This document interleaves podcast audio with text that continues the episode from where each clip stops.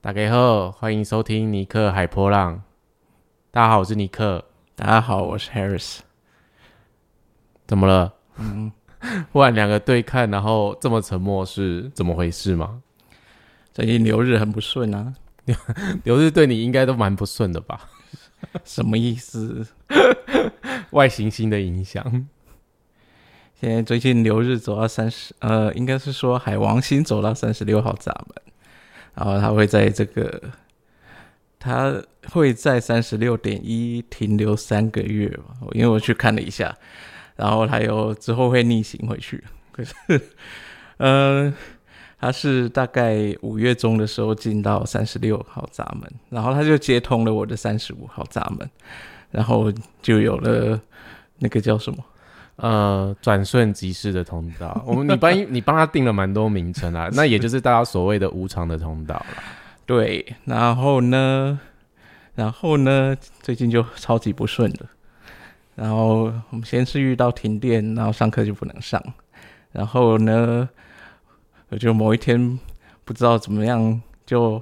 手镯就把一整杯茶倒在我的键盘上，然后键盘就锈掉了。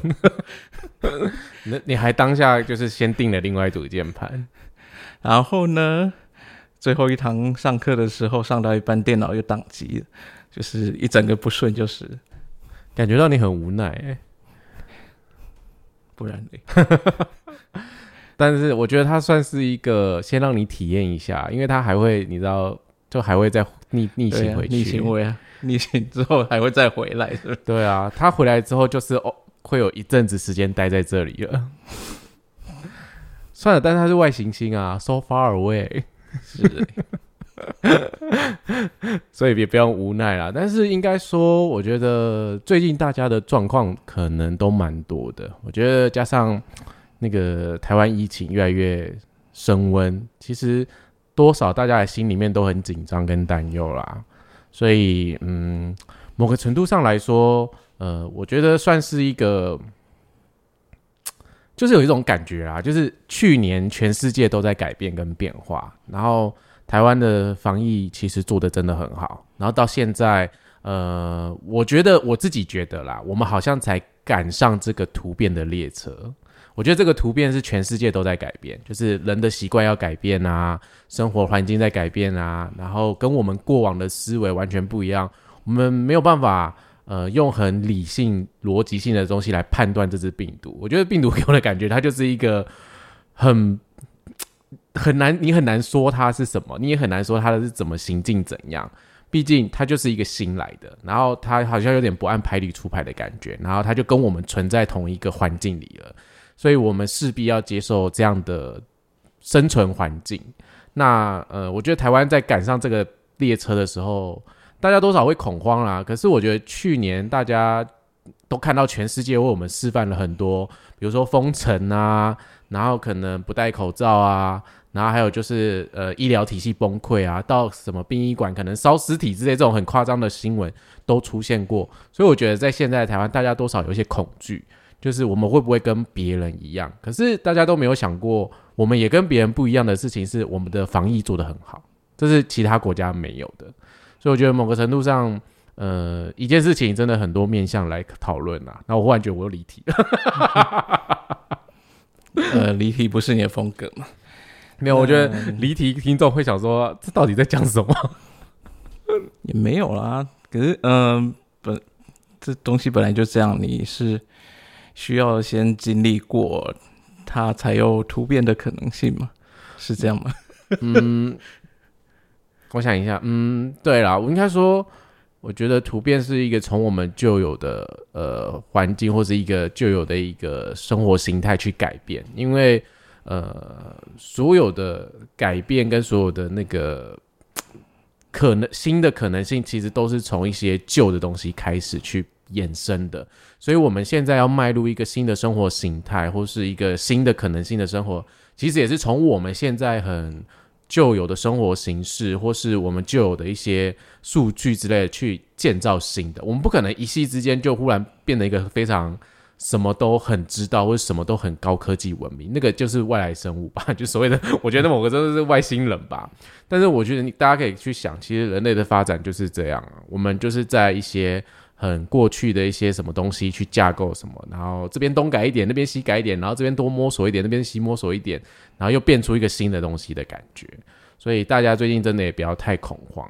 那我觉得这个这个情绪还会持续到六月，因为六月的流日其实无常的通道被接通了蛮多次的，在六月初的时候，然后我记得六月中还是六月底，我有点忘了。然后一定会被接通很多次，因为三十六一直在那边。对，它会一直在。如果就是月亮的闸门走到了三十五那一段期间，一定会来一下的。所以这个情绪上的张力或者情绪上的影响。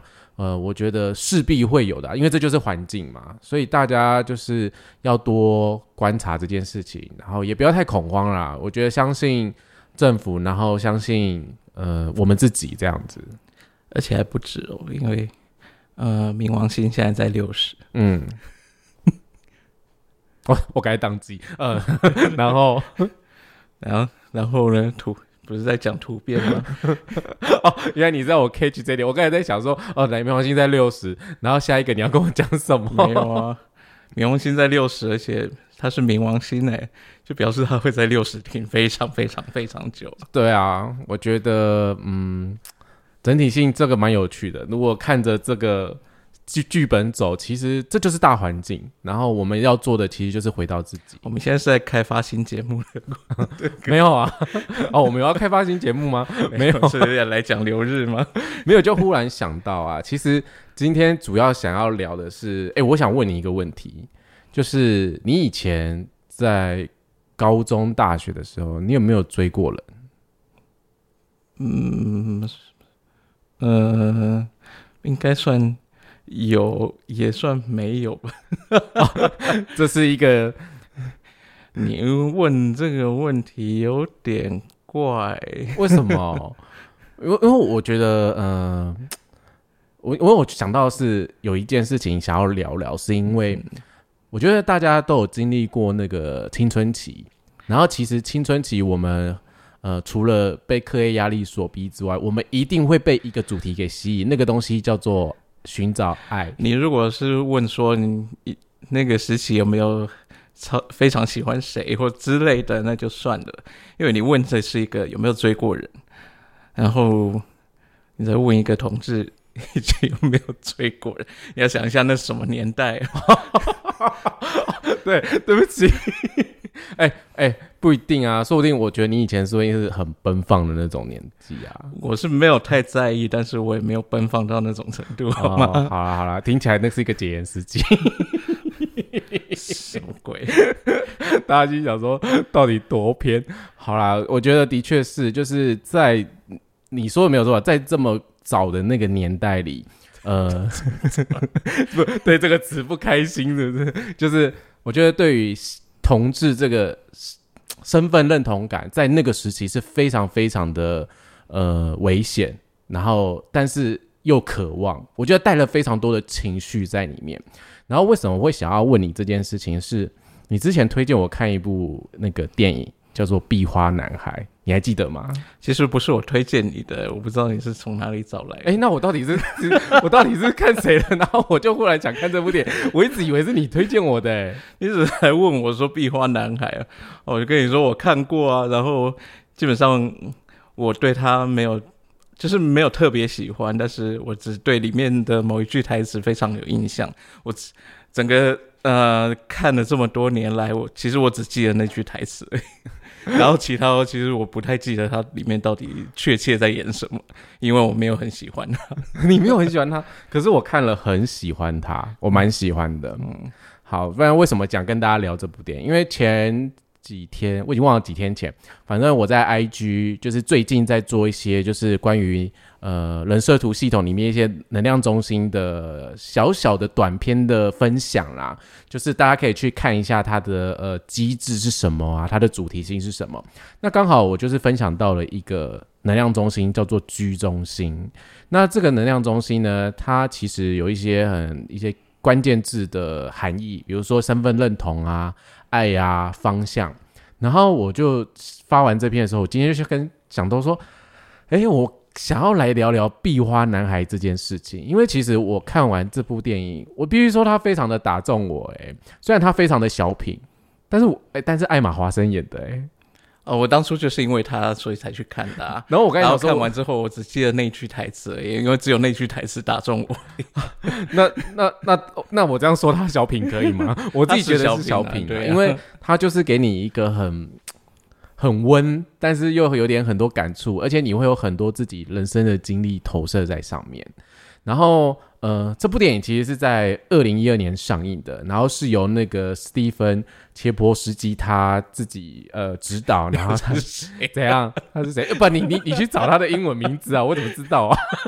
我又不会念英文，就交给你了。好，反正就是由他指导跟编剧，但是他其实是改编这么久，蛮蛮久，二零一二对啊，然后我是在电影院看的，他是改编一九九九年的英文同名小说。哎，我觉得这部小说。蛮久的，就就觉得还好吧。现在感觉没有看到二零，都觉得 就有种年代感。好，所以呃，这部戏其实真的蛮久的。以现在来说，少说也呃九年出来了，九年。然后呢，就是呃，在这部戏里面，其实在描述的就是有三位呃同学吧，我就算同学，然后他们的一些。在他们友情啊、爱情上面的洗礼啊，然后关于他们人生成长的一些甜蜜跟苦涩的故事。所以呢，其实在这部影集，呃，我们刚才提到的那个艾玛华生，她就是饰演里面其中一个呃高三的呃女生，然后她是男主角的学姐，然后她其实英文名字叫做呃叫什么？我更不知道，我猜一下。因为我又要讲中文，然后你一定想说，到底为什么要讲中文是什么？中文是三，我真的不知道。而且你现在你现在离麦克风超远。好，然后呢，另外一个演员就是他是演艾玛华生的那个，好像是呃，诶，是同父异母吧？不要问我，我真的对这个剧情一点印象都没有。好，反正是同父异母的那个哥哥，哦、然后他叫做，嗯哼，他叫做那个呃。伊斯，我感觉他真的好难念。他叫做，对他叫做 Patrick，他叫派崔克。可是他是由那个伊斯米勒所主演的这样子。怎样？你觉得很怪吗？哦，那个艾玛华森，他的角色的名字就叫 Sam。那个呃，这这种简称应该是 Samantha 的简称吧？Sam。嗯，什么？可是变成什么色，你就会想到那个欲望城市。对啊，我刚才其实你讲，我真的马上想要欲望城市。然后其实男主角的名字叫做查理啦，那他是由罗根勒曼演的。然后他，我必须说，我在看电影的时候，我没有认出他是谁。他是谁？我是 我是最近在开始重新找一些资料，然后重新在想这这部电影的时候，他是演那个波西杰克森的波西，哎。打算你没看波西杰克森，有啦，我看过一集波西杰克森，呈现一个放空的状态。对，然后我觉得这部电影它其实里面有一些蛮好的故事元素，像是呃霸凌就欺凌的故事，同学之间的欺凌啊，然后还有就在讲一些呃可能同性恋的元素，然后可能还有一些精神疾病的状态，可能发生的一些事故所影响的。所以其实它算是我自己觉得它算是一个非常丰富的戏剧啊，我个人非常非常爱，这是以我自己来说，我真的非常爱这部片。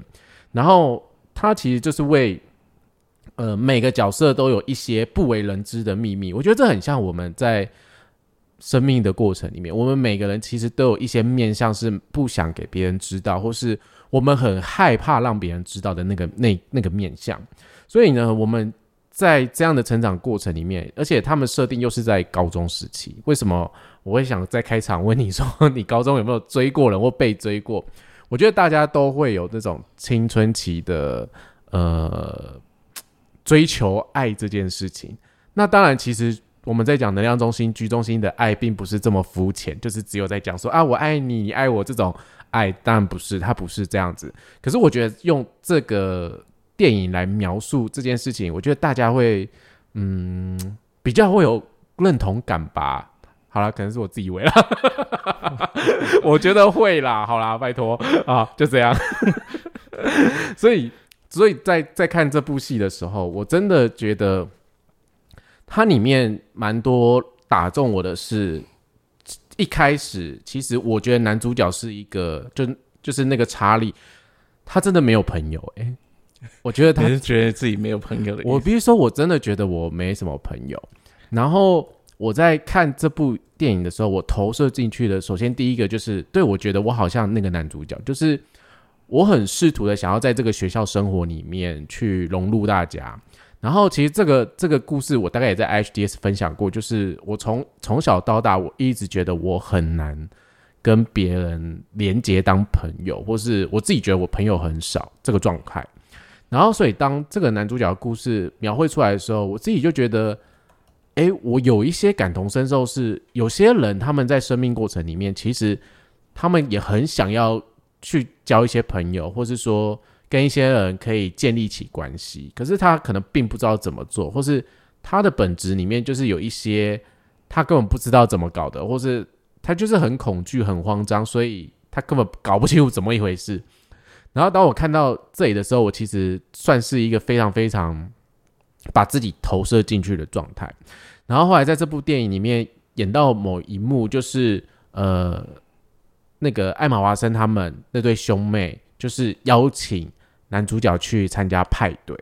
然后他们去参加派对的时候，男主角就是没有认识谁，然后他也不知道跟谁讲话，所以整个感觉就是全场对他来说都是一个非常陌生的状态。就是陌生人，可是只有那个兄妹，就是艾玛华森跟那个呃他哥哥 Patrick 是呃他的那个呃认识的人。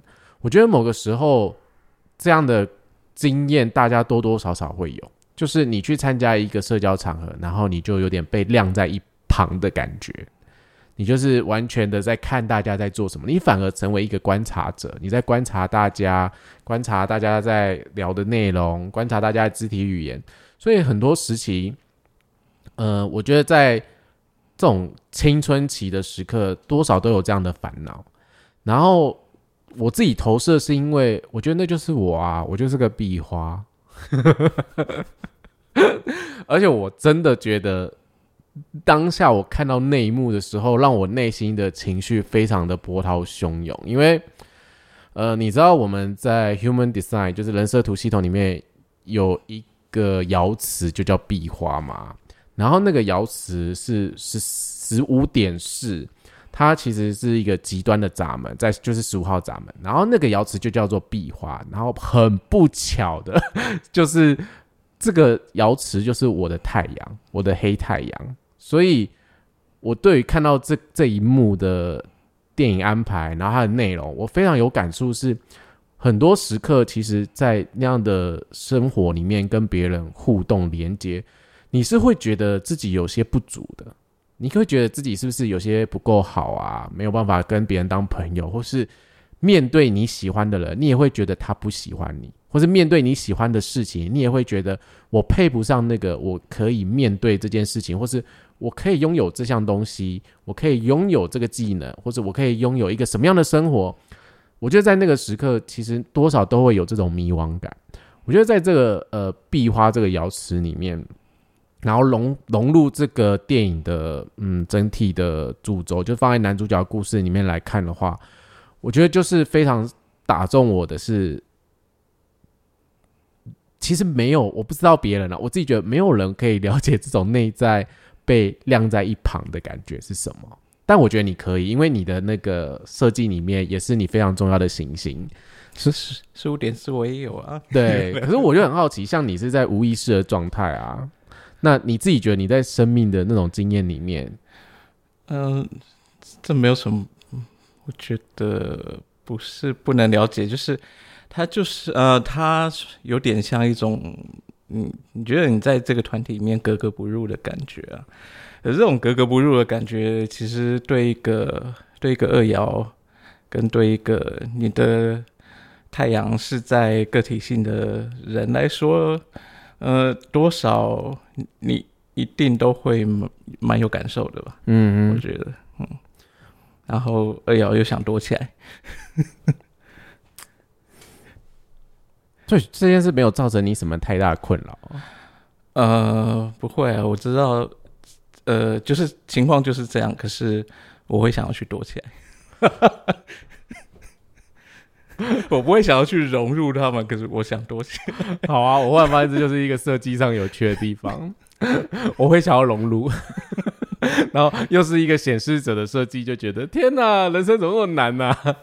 好，反正我觉得在这个男主角身上所看到那个呃那个社交场合那一幕，我觉得蛮让人家难过的。然后是后来是因为呃那个艾玛华森所演的那个角色得知男主角的好朋友好像在。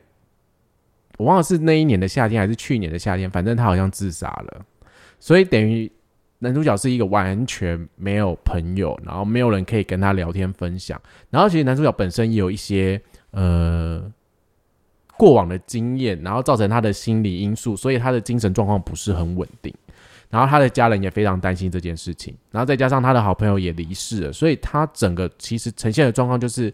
非常非常的摇晃，我觉得那个就是一个在人生上面的一种，你要找到自己的身份认同，你要找到自己的呃定位方向，你会非常的摇晃，就是你根本不知道自己处在一个什么样的位置，处在一个什么样的环境里。然后当呃艾玛华森得知这件事情之后，他就呃跟他哥哥说，然后他们一群人就是非常热情的，就是。跟这个男主角当朋友，那这一幕也是让我非常感动的，因为我觉得这个壁画就是这个十四点五，其实某个时候他其实就是这样的感觉，就是他其实呃非常的怪，他的行为举止里面他就是怪，他就是一个很极端，他的节奏方向或者他做事情的方式就是跟别人不一样，然后这个跟别人不一样的时候，有谁可以让他成为一个呃？有可能有一种归属感也好，或是说有谁可以让他有一个呃可以发挥的空间，就是让他怪在那里，然后你又可以让他做他自己。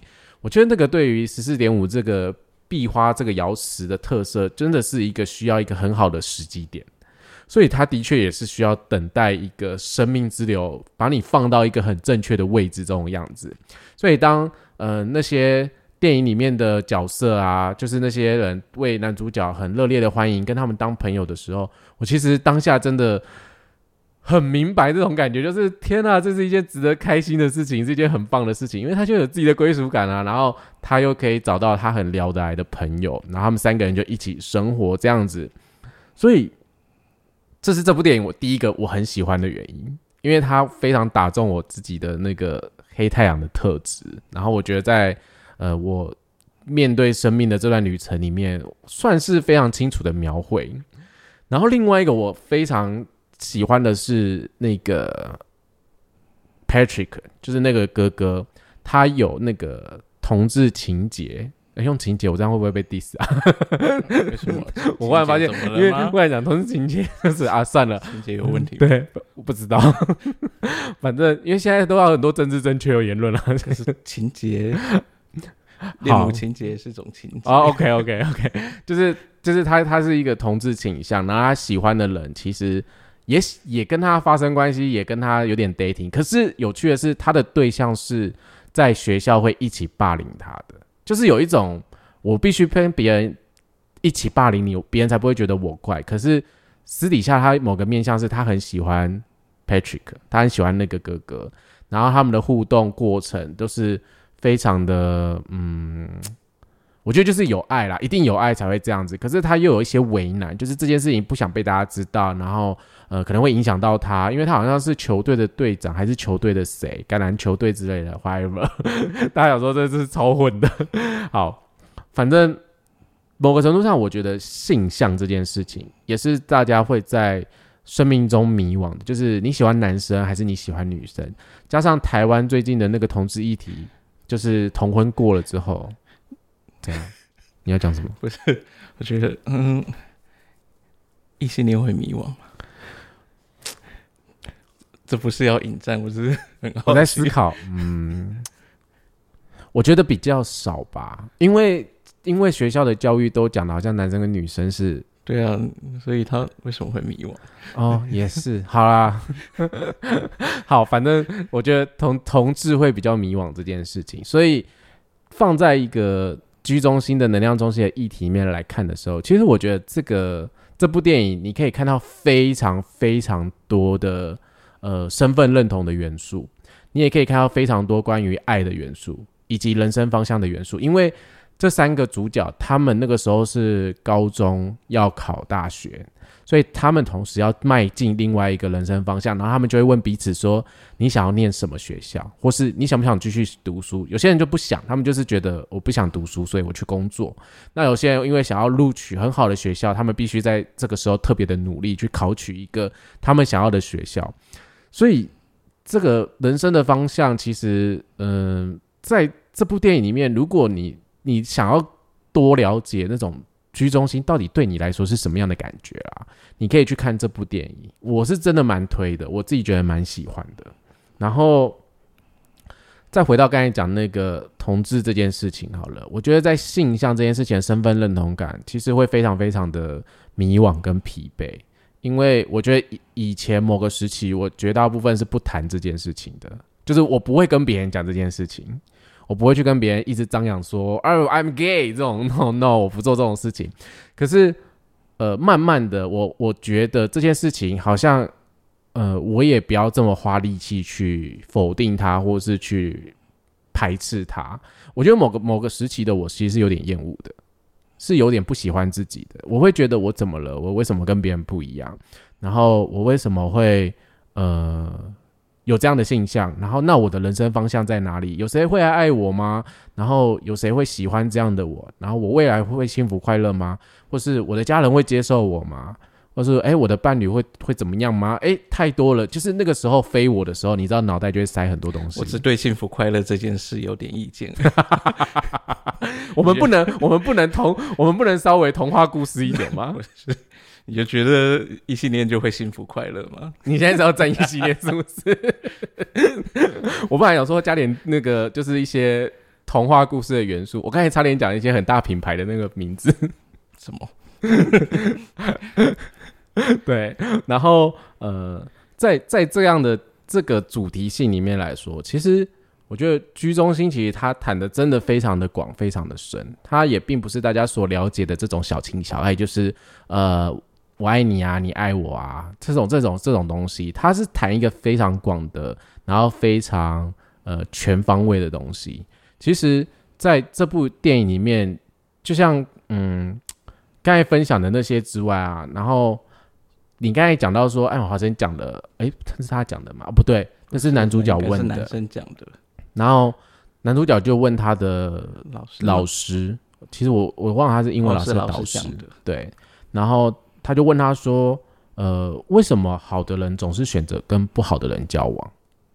因为他看到他姐姐的感情里面跟一个男生 dating，然后那男生会动手动脚的，然后他就看到他姐姐被赏了一个巴掌之后，他就有这样的疑问，然后他也会觉得就是他姐姐应该离开那个男生。其实看到这一幕，大家都觉得应该这么做，应该离开这件事情。好像不是只有他姐姐吧？还。”还有艾玛华森也是类似的状况吗？嗯，我知道他阿姨是啦，他阿姨也是因为有很多段感情，就是也是非常不好的状况，然后会有这样的情形。对，然后呃，总之就是 对，然后艾玛华森好像也有一点，就是她那个男男朋友，嗯哼，就是感觉有点。你会觉得他有点轻浮，你会觉得他有点配不上艾玛华森那个角色的样子，因为艾玛华森那个角色在那个故事里面，她真的是一个非常，我觉得很大拉拉，而且也很做自己的一个女生。她真的在朋友群里面，她是非常做自己的。可是你会发现，她在她男朋友面前有一种被压缩的，就是她没有办法很做自己，或是很去表达她自己。她反而给我的感觉是，她有点把她的自己缩起来。然后她并不是在那段关系里面很完整的做她自己，就是明眼人一看，你们就会说啊，这感情可能会有点摇摇欲坠的状态，因为你会觉得彼此他们之间不是一个很平衡的事情啊。那所以呃，男主角就问了他的老师，然后他的老师就回答他说，就是因为人们会接受自认值得的爱。你说的就是这句话打中你吗？那你要分享一下你对这句话的感想是？没有，这是一种呃，嗯，就是自我价值低落的 表现吧。就是呃，就是在男主角眼中看起来，这几个女生她们其实本质上都很好，嗯。他们应该都值得更好的人，可是他们选择的都是一个有点烂烂的人这样子。那老师这个回答，他是那感觉比较像是这些女生，因为她们对自己的价值认、价值观啊、价值感，嗯。或者是自我价值的认同是比较低的，所以他们会接受的那个感情也是在那个相对于他们比较低的那种自我价值认同的那样的感情，所以他们会接受一个你你看起来好像就是比他们糟的人啊，但是他们会觉得，诶，我我大概是跟他差不多的程度而已。嗯那这我会觉得这是比较在于那个新中心的议题。对对啊，我觉得是，就是这句话的确有带有另外一个能量中心的议题，但我们不要一次带这么多主题进来。对，所以呃，男主角那时候也回问那个老师，就说：“哎，那可以让他们知道他值得更好的吗这个没有用啊。？”哎，你是说对对那些迷惘的人没有用？对啊，因为如果你只是纯粹去告诉他你值得更好的，其实他感受不到，因为他对自己的价值认同就是只有这样子。嗯哼，对，因为老师的确他也回答说，就是 we can try，我们可以试看看，但是就是有没有用这件事情，我们真的不知道。可是我们可以去试看看，去告诉他说，他可以拥有一个更好的。呃，我觉得这个我们每天都在上演啊，就是会告诉你你的价值可以更好，然后你的价值可能是比你认定的更好，可是你觉得呢？好，然后呢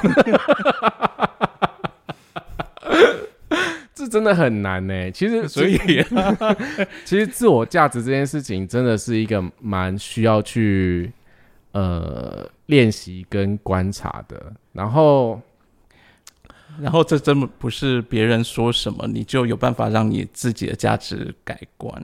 其实我觉得自我价值这件事情，我想到另外一部电影，就是我最近去跟那个我们其中一位朋友，然后我去看那个 ella 那部电影，就是教小朋友唱歌，听见歌在唱这部电影，然后里面就是呃有一句台词啊，有一段话，就是小朋友开始唱歌之后，然后呃他们去第一次比赛表演，他们获得掌声了之后，校长就跟里面的一个角色说：“我们从来不知道，就是原来就是鼓励的掌声可以为孩子建立自信心这件事情。”就是的确，因为在教育里面，我们很常都是用责备的，或是比较的，用很多的形态去做这件事情。我们并不知道说，我们其实鼓励的，或是去告诉他，哎、你有一个地方做得很好，这件事情是可以让他增加增长信心的。嗯，是没有错，我认同这一点。可是另外一方面，就是这个小孩要听到那个鼓励，他要可以接收到这个鼓励。其实我要表达的是，我以前的环境并不是这个样子。我还觉得现在有有些状况是在于说，你再怎么鼓励他，其实他接收不到那个讯息，嗯，他再怎么看都会觉得我哪里有问题。然后就是你再怎么鼓励他，他都可以把你给他的鼓励扭曲成呃另外一个样子。你现在是想偷偷在节目上抱怨是不是？OK fine。但是自我觉得自我价值这件事情真的是呃，大家多多少少，而且这件事情的确也跟那个身份认同也有一些，我觉得真的的确是有点息息相关的部分。就像我们再回到那个《壁花男孩》这部电影里面来看好了，就是我觉得多多少少大家一定经历过那种青春期要面对感情，又要面对人生方向，或是说当你要在职场上面对下一份工作，或者你要选择伴侣的时候，我们总是会害怕自己的方向，然后我们总是在面对爱这件事情。有时候爱并真的并不是在讲一个大爱，就是、呃、不好意思，有时候爱并不是在讲那种大爱小爱，我们不要呃 我是说，我们不要去想这个。我觉得有时候爱讲一些很日常的东西好了，就是我们单讲一个，就是哎，你喜欢这份工作，你爱这份工作吗？其实你也是在对他去产生一种连接的那种表现，或者是哎，你爱这个环境吗？那你爱你爱这个呃领域的东西吗？你爱你现在呃的家庭吗？你爱你现在什么的上司？上司听起来像僵尸哦，就是这个爱真的有分很多种。可是其实我们日常里面不不一定真的要去讲说哦，我们真的很像佛教的什么大爱，或是我们真的很小爱什么的，不需要。其实每个人都在面对这件事情，然后每个人都在做，然后这都是我们在建立我们在这个世界上认知。那个认知是你来到这个世界体验的东西，然后怎么样去定义你的。这个人的感觉，可是当然，我们在人设图里面在讲的是，我们都是有一些天然的设计，天然的设计。好，我刚才讲说，我想讲天生的设计，但是我想说讲天然的，看你做什么反应，这样不行吗？对，很 natural 的那一面。好，但是在这个这个特质之下，其实我们也有自己。比较倾向的运作方式啊，当然我们也是来体验这个世界的，所以在这部电影里面，就是《壁花男孩》，我看了之后，我觉得，呃，男主角真的是那种非常默默的在一旁去观察大家，就是因为他没真的没朋友啊，他只能站在呃那种墙角去看大家，但是他会去了解每一个人的喜好，他会去了解每个人他。聊天的内容跟偷听到的也好吧，听起来好像变态哦。但是他可能偷听到去观察大家，然后就会付出一些体贴的个性、体贴的一面。而且，呃，我记得这部电影里面有几幕，就是除了那个 party 那个时候男主角真的没有朋友之外，我记得有一幕是他好像在学校的毕业舞会还是什么的，男主角又站在了墙壁的背景跟艾玛华森。我必须说那一幕也是让我觉得很。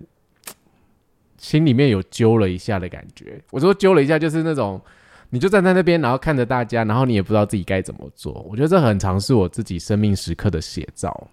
那我不知道有没有人有这样的感觉。可是，呃，就像 Harry Sky 说的，就是我们有一些特质的时候，是真的非常，嗯，会觉得自己格格不入，并不是只有说哦，只有壁花的这个瑶池才会这样子啊。其实有些时候是，呃。很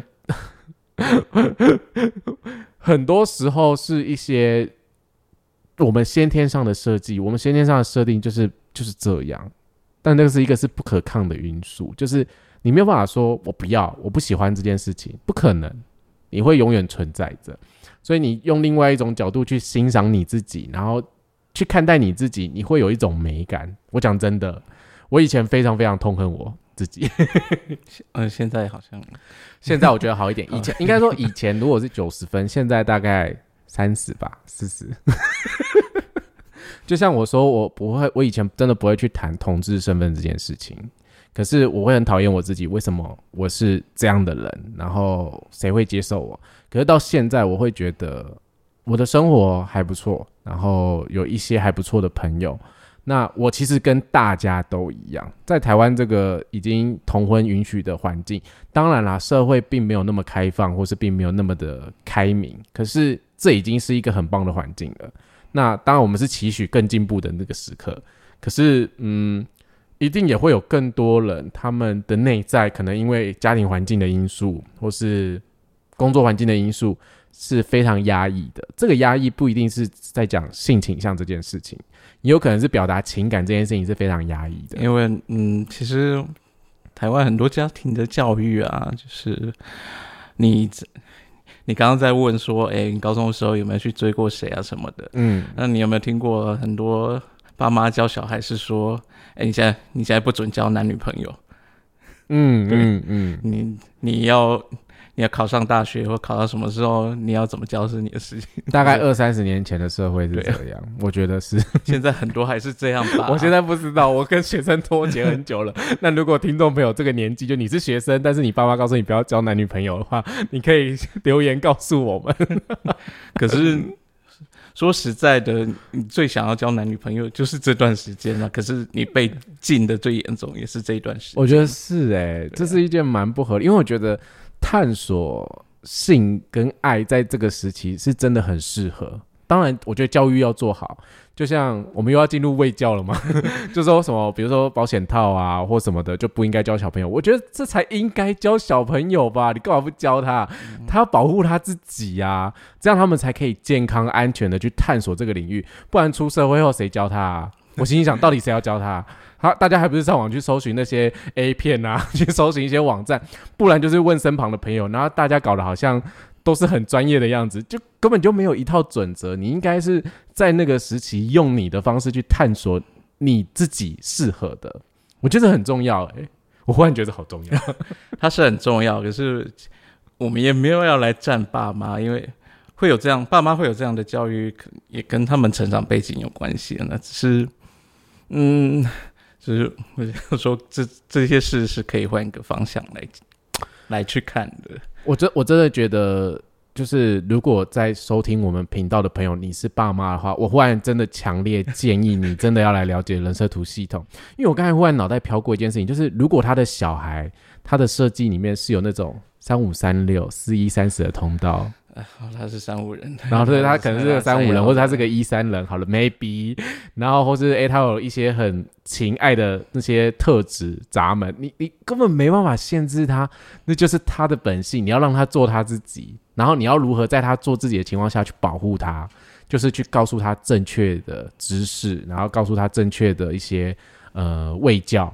然后让他去正确了解他自己，就是哦，如果你真的有我刚才讲那些特质，你可能在行动之前，你要必须想清楚，好吗？不然你可能搞到自己的一身腥之类的。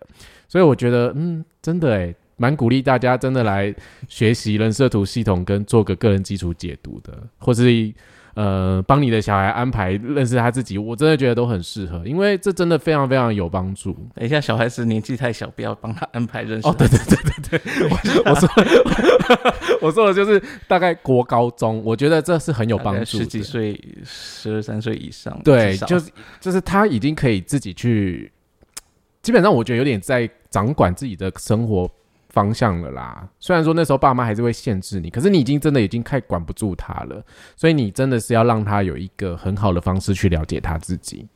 对我觉得这还蛮重要的。好，嗯，对，所以就是这这部电影，嗯，好啦，我看完之后也有另外一个感触，这是我的结论，就是我觉得身为壁花，然后放在我自己的设计里面，我是个显示者，就是我也许可以透过每一次的主动，然后让我自己跟别人就是 那个围篱，我们在讲围篱这个字眼好了，就是人跟人之间的那道围篱可以逐渐的超越它。对我自己觉得看完沉思之后给我的感受里面，我觉得我用新的角度来看我自己，因为我以前都会觉得我在那边等就好啦，然后我什么事都不要做。What？我呃，没事，我觉得很有趣的几个反应。你有时候该卷舌不卷舌，然后不卷不应该卷舌的时候，你卷舌就会很奇怪，沉思了。那怎么办？我们节目要重录吗？没有，沉思那个尸就是尸体的尸，还是沉思啊？还是还是你要送我去正音班？你不要送我去正音班，去正音班干嘛？就是矫正发音啊。没有了啊。哦，回到这部 电影，你刚刚讲了那么一大串，里面其实我听到一个东西，我觉得可以特别挑出来讲的，就是你说那个男主角啊，他会在一边观察的这些人嘛，嗯观察他们各种不一样的人，他们各种习性或什么的，然后他们他可能会透过什么方式去，呃，就是去怎么样让呃让自己可以更融入这个团体嘛。嗯，可是我觉得这呃没有对我来讲，这中间这不是不好的事情，只是这中间可能会有一些危险嗯存在，你有可能会变得非常的去迎合每个人，嗯，你这种反你这样反而会丧失了自己的个体性吧？like me，嗯哼，忽然假装自己有见骨，还嗯哼，like me，对，就是你会去想要去调整你自己，然后配合周边的人，因为你想要得到那个机会，就是你想要得到融入群体的机会。醒醒吧，孩子！可是对啊，其实人设就是这个系统，人设图系统，其实要告诉你的是，不是你去改变你的做法，然后去求一个机会来。你的四爻是，你的机会就是存在你的人际里面啊。对。可是这些人他不会去注意你，他也不会是你的机会，他也不会是你的人际圈的。一份子啊，所以你去迎合这些人干嘛呢？是的，这就是我看完那部电影，我觉得非常打中我，而且我真的是在，因为还好是我自己看，所以我的情绪可以好好的宣泄，就流了几滴眼泪。而且我必须说，这是我近期出院后看的电影里面唯一哭的，就这部，其他的我好像我都觉得我我。有些灵魂留在了医院里面。我不知道，我现我我也觉得现在的电影其实很多没有，真的没有以前的电影好看呢。还是我们长大了，是这样子吗？某个程度上长大了，所以就不会会哭这种。可是基本上我这部片我也不觉得这样。OK，fine，反正就是等打中我就对了啦。对，然后我也蛮喜欢最后他们电影结尾的，就是呃，他们开着车在隧道嘛，然后就是行驶在。呃，我不知道那到底是地下道还是那是高速公路。然后他们就站在他们的那是那是皮卡车吗？皮卡车，你是这样念的？就是后面可以站人的那个？它不一定是皮卡车，它有可能就是一个小 小小小小货车，小货车。OK，就是他们就站在就是那个车子后面，然后男男主角就是很享受。这个风吹来，然后就是很 enjoy 的感觉，跟他完全一开始的个性，跟他完全一开始很多感觉都不一样了。你会觉得他们面对这个生命的未知，然后他们穿越那个隧道，他们其实根本不知道他们会经历什么。当他们，我记得有幕是他们开出去之后，就是面对一个非常宽广的道路还是什么，我忘了是城市的景色还是什么。我觉得某个程度上，那也是意味着我们在这个生命中，就是会经历着。这些事情，而且我们是一直在前进的。我们的确会很害怕，会担心，会迷惘。然后，与其这样子，你真的应该用你做自己的方式来面对你自己，然后去面对你生活周遭。所以在后面那一幕，我也非常的喜欢这件事情。就是我觉得我陪着那个男主角看到他的蜕变，他的转变，然后我也会觉得哇，在我的心目中有一块也有被疗愈到。当然，那只是否密啊，因为那个那个设计感，我觉得我的。感受真的放的比较强烈，然后我又很喜欢投射这种东西，对，所以我是很喜欢那种，呃，逆着风，然后那种很青春、青春、青春、很青春，然后很奔驰的感觉，然后找到自己的生活步调。嗯，我嗯 没事，我很无聊跑去查了一下皮卡车，怎样？因为我们太美化皮卡车，皮化皮卡车真的就是个小货车。OK，所以它就是个小货车。好啦，所以呃，我们今今天就是来跟大家分享那个《壁花男孩》这部电影。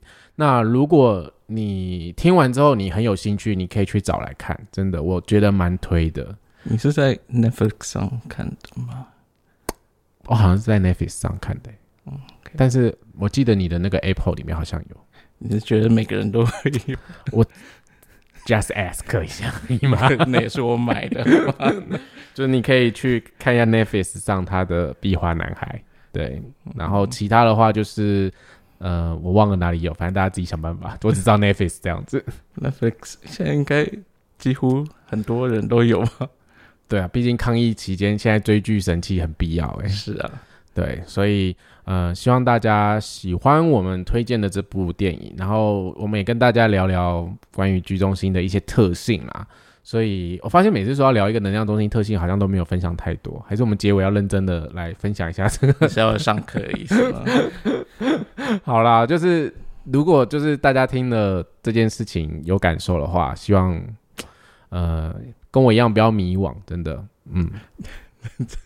这种事情不是用讲的就可以啊，也是。